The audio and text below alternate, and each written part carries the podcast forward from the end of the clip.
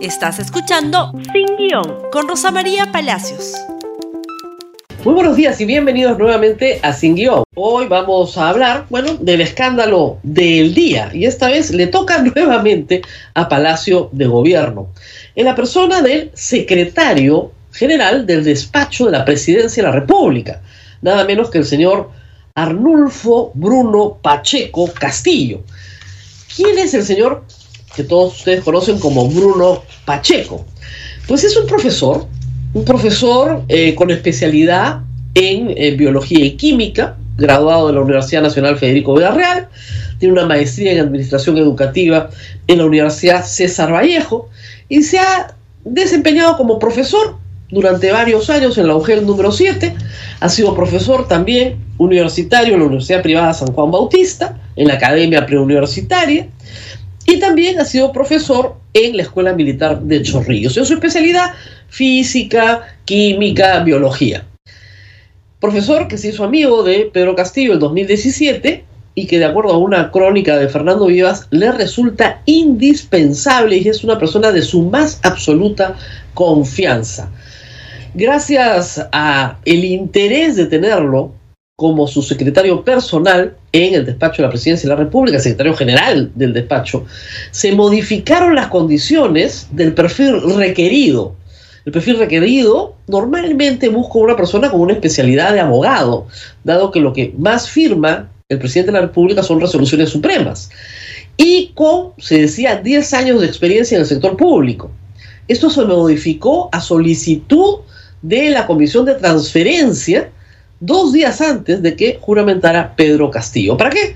Para que este cargo se le entregue al señor Bruno Pacheco, que recibe una, una remuneración de 25 mil soles. El señor Bruno Pacheco fue mencionado en el caso de los ascensos, citado, empecemos por ahí, citado eh, por el Congreso. Pero ¿qué fue lo que dijo Vladimir Cerrón de Bruno Pacheco? Empecemos por donde nos quedamos ayer renunció el ministro de Defensa Walter Ayala. ¿A qué hora renuncia el secretario de Palacio? Bruno Pacheco, es el secretario presidente en realidad. Vladimir Cerrón claramente no lo quiere porque es del, del grupo de maestros, ¿no es cierto? El grupo cercano al presidente de la República. ¿A qué hora renuncia? Se dijeron muchos porque el comandante general del ejército, perdón, ya en retiro, el señor Vizcarra, eh, lo señaló como la persona que lo conminó a efectuar ascensos indebidos. Bueno, no renunció. Y no solamente no renunció, si me permiten con la siguiente noticia, por favor, fue citado al Congreso de la República y el señor no se, no se presentó a la Comisión de Defensa, presentó esa carta a sus abogados diciendo que tenía derecho a guardar silencio. Y en efecto lo tiene, ¿ah?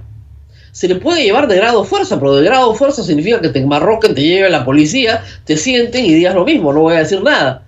Nadie te puede obligar a hablar hay un proceso judicial que va por cuerda separada. Y él dijo que iba a esperar el resultado de lo judicial. Pero ahora la cosa se le pone mucho más complicada al señor Bruno Pacheco, porque ayer el portal Lima Gris publicó los siguientes chats. Ustedes ya los han visto seguramente en varios medios de comunicación.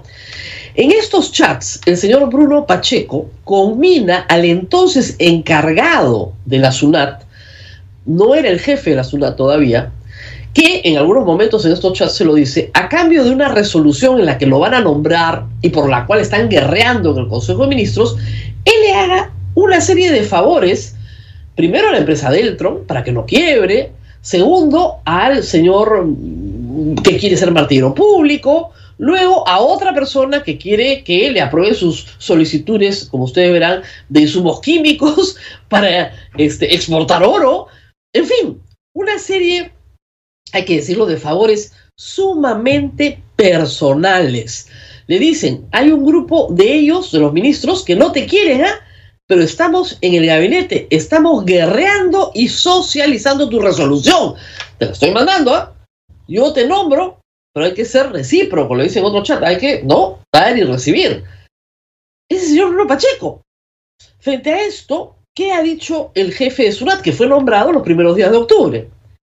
El señor Luis Enrique Vera Castillo, ya nombrado, dice al portal Lima Gris, sin negar el contenido de los chats, dice, respecto a su consulta, debo precisar que como profesional de carrera garantice garantizo y garantizaré que todos los actos de la SUNAT se adoptan con total objetividad y atendiendo estrictamente a criterios técnicos, por lo cual señalo, y se va sobre los casos concretos, por favor, siguiente.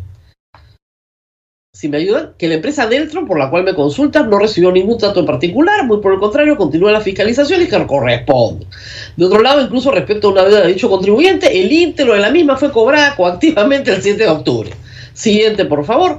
En cuanto al concurso para martillero público, luego un proceso transparente, se notificó al señor José Luis Necio Sub Faveiro que había seleccionado como martillero público en la jurisdicción de la Intendencia Regional de la Libertad. Finalmente, descarto rotundamente cualquier privilegio para contribuyente alguno. Tres, por favor. Cuando se le consultó sobre la empresa del señor José Luis Janco Lupinta, este es el de la minería de oro, dedicada al rubro de la estación minera, expresó, como le dije, soy profesional de carrera y este tipo de mensajes los desestimo de plano. No niega que le han mandado el mensaje, simplemente no les hace caso. Y mis acciones y los hechos lo demuestran. Tanto es así que al no encontrar eco en mí, no me contactó más. Esta solicitud del contribuyente fue igualmente desestimada por el área competente. Le reitero, ninguna solicitud fue atendida. Es decir, el señor Luis Enrique Vera Castillo señala que profesionalmente él ha hecho lo correcto, pero que ha sido desestimada la solicitud. Es decir, que la solicitud existe. El señor Bruno Pacheco le ha mandado chats reiterados pidiéndole favores para personas concretas. Esto no es un problema ideológico, no es la instalación de un gobierno chavista. Acá no está avanzando el comunismo. Esto es mercantilismo puro y duro de un carácter pesetero, chiquitito y profundamente corrupto, donde quien está en el poder te hace un favorcito. Le dice, para que la empresa no quiebre, pues. No vaya a ser que quiebre. ¿Cuántas empresas en el Perú han quebrado luego la pandemia? ¿Cuántos negocios han tenido que cerrar porque no pueden pagar sus obligaciones laborales y tributarias? El problema, además, es que este manejo de la SUNAT lo hace el secretario personal del presidente en medio de una solicitud del ministro de Economía y Finanzas de facultades tributarias. ¿Qué facultades tributarias puede dar si así se despacha en Palacio de Gobierno? ¿Qué ha dicho el señor Bruno Pacheco, por favor? Su respuesta a todo esto, niego rotundamente haber utilizado mi cargo para presionar a funcionarios y favorecer a terceros. Estoy seguro que las investigaciones determinarán de dónde vienen estas malintencionadas informaciones que lo único que pretenden es desestabilizar al gobierno. No, señor. El señor superintendente ya nombrado dice que sí recibió estas presiones, que no les hizo caso, que no tuvieron eco en él que las desestimó porque las recibió. No dice que no las haya recibido. Dice que sí las ha recibido, que sí se realizaron.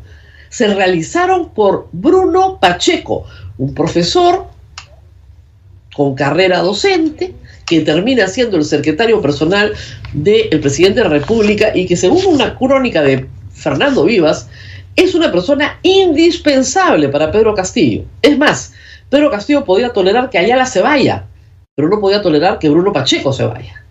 De ahí la pregunta de Cerrón al principio de esta secuencia. ¿Cuándo renuncia Bruno Pacheco si él fue el que insistió en que se nombraran a los eh, apadrinados, digamos, por él, porque eran hijos de un amigo chotano del presidente? Porque en eso se mueve todo este círculo. El problema aquí es que Mirta Vázquez, la presidencia, presidenta del Consejo de Ministros, que esta mañana está batallando por nombrar a un ministro de defensa decente, tiene que lidiar también con este problema, que es gravísimo. En el mejor de los casos, es tráfico de influencias. En el peor es colusión. Ahora, el funcionario con el cual se ha coludido, digamos, el señor eh, superintendencia niega que haya habido algún resultado en estas gestiones y lo puede probar. Pero es posible que el señor Bruno Pacheco sí se haya coludido con las personas que menciona. Son tres casos, por lo menos, en 15 días, con nombre propio. Ahí están, hasta con RUC, con los formularios, todo no le revisen, pues desde 2015 al 2018 no le revisen, ¿ya? Están con problemas, no queremos que quiebren. Ojalá el gobierno fuera tan amable o la ciudad tan amable con miles de empresas en el Perú que están pasando por enormes dificultades. Pero hay que ser amigo pues de Bruno Pacheco. que lo niega todo, pero es su dicho contra lo afirmado por el superintendente que tiene la corroboración de los chats escritos. ¿Qué más podemos decir? Es su teléfono. Y qué seguro se siente el señor Bruno Pacheco para poder escribir todo eso, ¿no? Alguno le daría un poquito de recelo y de vergüenza y no lo pondría por escrito. Qué seguro se siente para ponerlo por escrito.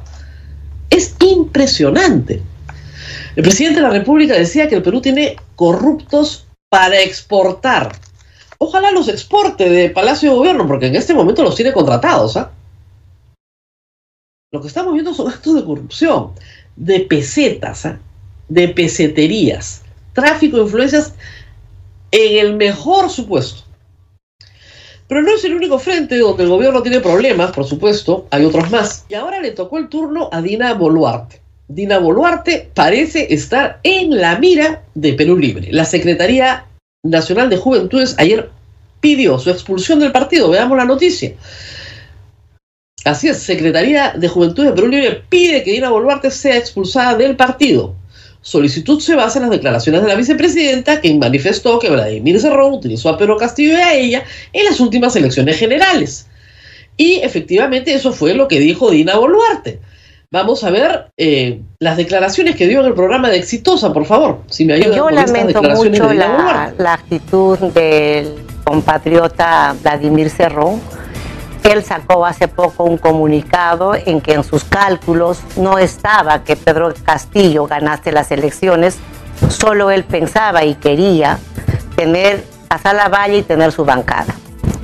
Lo ha dicho públicamente, no lo dice Dina Boluarte, lo ha dicho él mismo y desde acá yo lamento mucho esa actitud, porque en todo caso, dada esa declaración de, él eh, en esa dirección, Pedro y Dina estábamos siendo utilizados, en todo caso, para poder jalar su carreta de elecciones, porque en el cálculo de él no estaba ganar las elecciones. Pero ganamos las elecciones seguramente porque hemos hecho una campaña eh, metódica, una campaña inteligente, han votado por Pedro.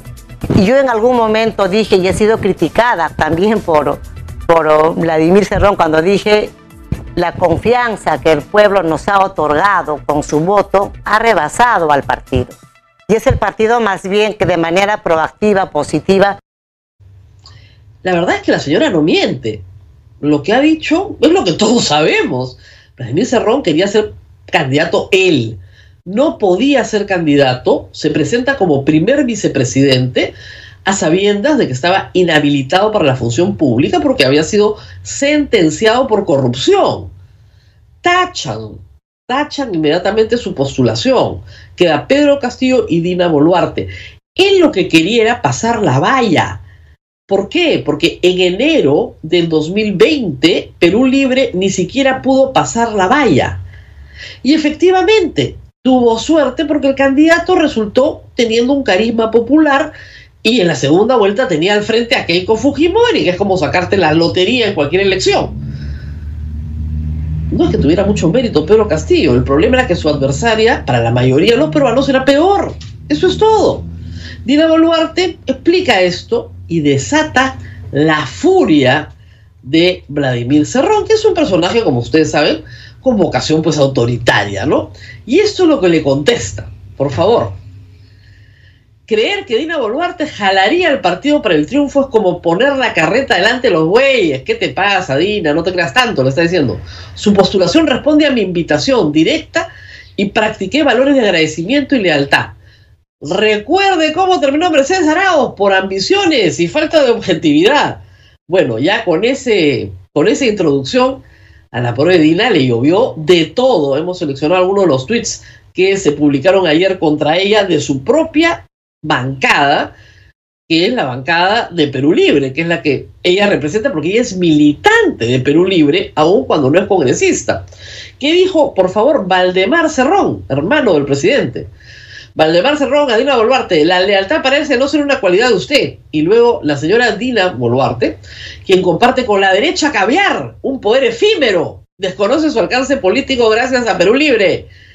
Ah, La derecha caviar, Dina Boluarte es de derecha caviar, miércoles, ¿qué tal Sancochado? Y obviamente el señor Guido Bellido, Guido Puca, no podía quedarse atrás. Recuerdo el día que sustentó el doctor Vladimir la postulación de Dina Boluarte, manifestando su, entre comillas, lealtad al partido. Muchos no estuvimos de acuerdo, pero respetamos. Luego, al ver su actuar en el gobierno, esta entrevista no me sorprende. Muchas militantes leales, leales quedaron al margen. Es decir, estás muerta, Dina. Ya no vales nada. Descartada. Claro, porque Dina Boluarte ha decidido que no es comunista, no es marxista, leninista, mariateísta y se apuntó en el partido probablemente también para conseguir un puesto interesante en el Congreso, pero su postulación al Congreso fue tachada. Por eso se queda solo como segunda vicepresidenta. ¿Qué tal ira la de el señor Cerrón? Y solamente hemos seleccionado algunos tweets de miembros de la bancada, porque hay otros más que culminan, como hemos visto al principio de la tarde, con una solicitud de la Secretaría Nacional de Juventudes para la expulsión de Dina Boluarte, por decir lo mismo que había dicho Cerrón. O sea, el candidato de Perú Libre es Cerrón, pero no puede postular, por eso buscan al profesor, para que le jale, sí, la carreta, pues, y le haga pasar la valla y coloquen algunos miembros de su partido en el Congreso. Eso era todo. Ese era el plan. Ahora lo tenemos de presidente de la República. ¿Qué dice finalmente el señor Vladimir Cerrón? ¿Cuál es el análisis político? Este tuit no tiene pierde. Porque en este sí yo le doy la razón. Gobierno familiar sindical chotano reduce la visión de un estadista a la de un alcalde provincial. El primero, segundo y tercer círculo de confianza no garantizan la táctica, estrategia, ideología política ni programa adecuados para un gobierno exitoso. Yo en esto sí estoy de acuerdo con Vladimir Cerrón. Claro, para él un gobierno exitoso es un gobierno comunista, marxista, leninista, mariateguista. No es para mí, es un gobierno exitoso. Pero sí es claro que el círculo cercanísimo de familiares y amigos, de paisanos, de paisanos de Tacabamba específicamente, del distrito de Tacabamba y de la provincia de Chota, no pueden ser el que le dé una visión de estadista al presidente de la República y lo meta en todos los problemas que estamos viendo. Lo más probable es que Dina Boluarte sea expulsada del partido y que tenga que decidir en las próximas semanas su propio camino. Pero hay que decir que ella no dijo nada que lo hayamos dicho todos en realidad los que conocemos la realidad política del Perú. Pero decirlo parece ser que causó la ira de Bellido, de Valdemar Cerrón y de el líder, por supuesto, Vladimir Cerrón, que no toleran eso de que las mujeres tengan voz propia, hay que decirlo, dado que los comentarios machistas de ese grupo son bastante conocidos también. Muy bien, nos tenemos que ir. Luego de estos líos, estamos a la espera de que se decida quién va a ser el nuevo ministro de Defensa. El Congreso, por supuesto, suspendió la sesión del Pleno porque bueno, no hay ninguna razón de interpelar a nadie porque ya no hay ministro de Defensa. Esperemos el resultado en las próximas horas y también la respuesta de Mirta Vázquez, presidenta del Consejo de Ministros, ante la grave acusación contra el secretario de la presidencia de la República, Bruno Pacheco. Ya no son solo los ascensos, ahora es un manifiesto tráfico de influencias con la SUNAT, que no es poca cosa. Ojo, esto no se puede pasar por agua tibia. Si el gobierno pretende pasarlo por agua tibia y aquí no pasa nada y las investigaciones ya dirán, se están metiendo en un lío más feo que Vizcarra con Richard Swing, ¿eh?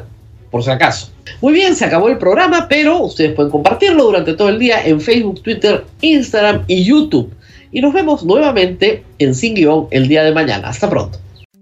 Gracias por escuchar Sin Guión con Rosa María Palacios.